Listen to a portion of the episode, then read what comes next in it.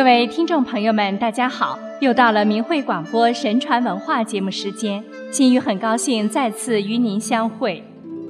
在中国的传统文化中，轮回转世、因果报应的故事讲也讲不完，人们就在这些口耳相传的故事中，明白了善恶有报的道理，明白了举头三尺有神灵的事实。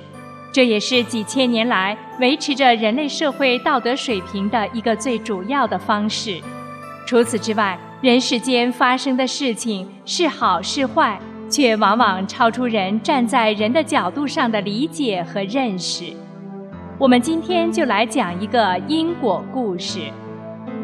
北宋年间，在一个村庄里住着一个十来岁、腿患残疾，而且又父母双亡的孩子。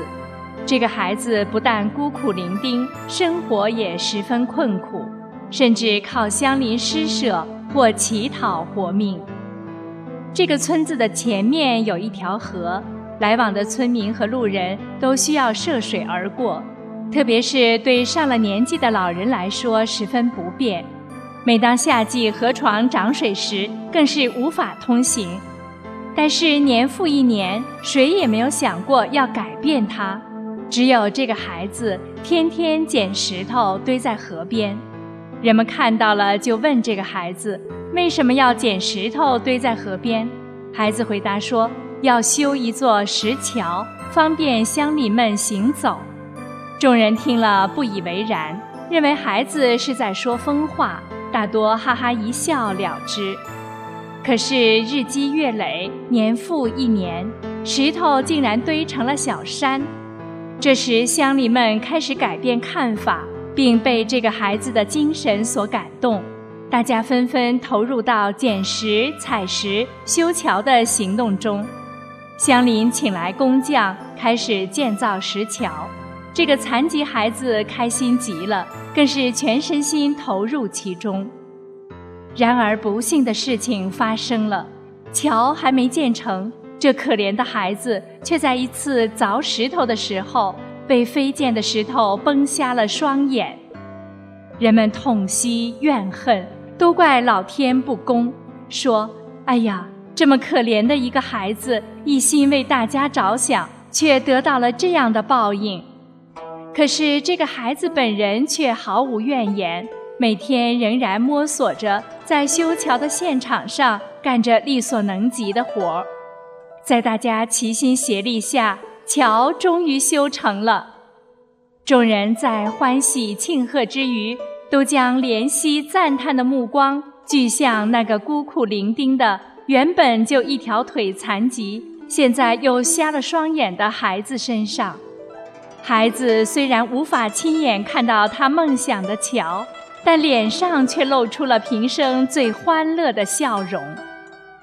就在这时。一场不期而至的大雨，似乎要为这座石桥洗去浮尘、壮壮形色。可是，在一声震耳欲聋的巨雷过后，众人发现孩子已被雷击中，倒地身亡。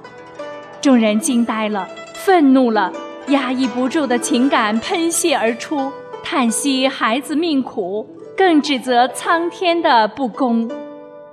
这时。恰巧民间称之为青天大老爷的包拯包相爷公干路过此地，百姓纷纷拦住官轿，为孩子鸣不平，讨公道，并质问相爷：好人为何不得好报？今后好人何以做得？这位食人间烟火的包相爷被村民的情绪所带动，挥毫疾书，愤然写下了。宁行恶，勿行善六个字后，拂袖而去。回到京城后，包公将办差之事连同路上的见闻一一奏明皇上，却隐去了自己题字一事。因为尽管心中为那孩子行善事得恶报之事十二分不解，但三思之后，还是为自己题下了那样六个字，深感不妥。没成想，皇上退朝后，非要拉他到后宫说些私房话。原来前些天，皇上新添了一位龙子，小皇子十分招人喜爱，可就是整天啼哭。于是皇上特意让包公去看个究竟。包拯看那孩子肌肤如雪，但嫩白的小手上却有一行字。近前一看，正是自己写的那六个字：“宁行恶，勿行善。”他当时脸一下子红到脖子根，下意识地赶忙伸手向字擦去。包拯这伸手一擦不要紧，小皇子胳膊上的字迹瞬间竟变得踪迹全无。说来有趣，皇子手上的那六个字，在包拯眼里是字，在别人眼里却只不过是块胎记。皇上见皇子手上的胎记被老包抹去，唯恐抹去了福根，便不依不饶地斥责包拯。包拯连忙跪下，口称。罪臣该死，然后将自己在气头上题字一事的来龙去脉详细说了一遍。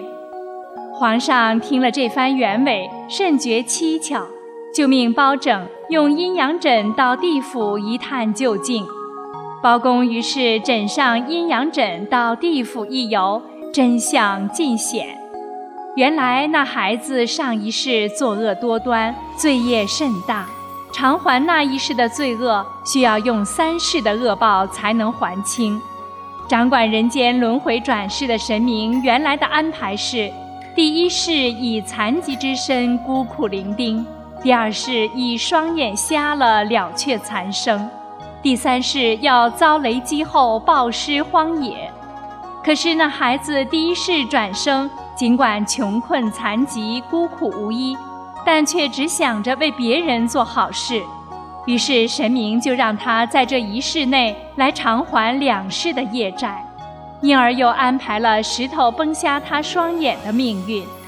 面对这样的大不幸，可这孩子没有一点怨天尤人之心，只是默默地承受着自己的命运，继续为别人做着好事。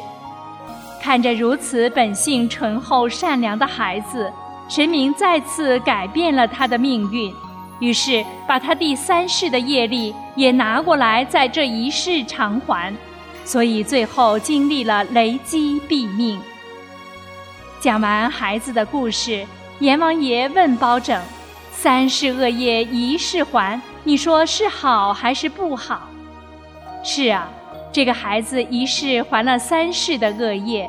因为他专行善事，心里只是想着别人，毫不考虑自己。不仅神明缩短了他的还债时间和过程，还因为他积德甚多，故而死后立即转生为当今太子，日后得以享受天子的福分。善恶有报是天理，看人当世受苦遭难，往往与其过去世的所为有关。而这一世的善行，一定会给自己的未来带来福报。神目如电，不会放过一个好人的一丝善念，也不会漏掉一件坏事和一个恶念不惩罚。像那些村民一样活在当下的世人，不明白背后的因缘真相，只能看到眼前表象的一切，就以为天道不公。实在是因为自己的浅见而一叶障目。如果因此而不愿意再相信善恶有报的天理，那就是更大的悲哀了。实际上，报应如影随形，人世间的一切都由更高级的生命主宰着。不论你信与不信，你都无法逃脱善恶有报的宇宙法则。所以，中国大陆被无神论邪说欺骗和蒙蔽的同胞们，一定要认清这一点：中华五千年神传文化才是我们民族赖以生存的根本。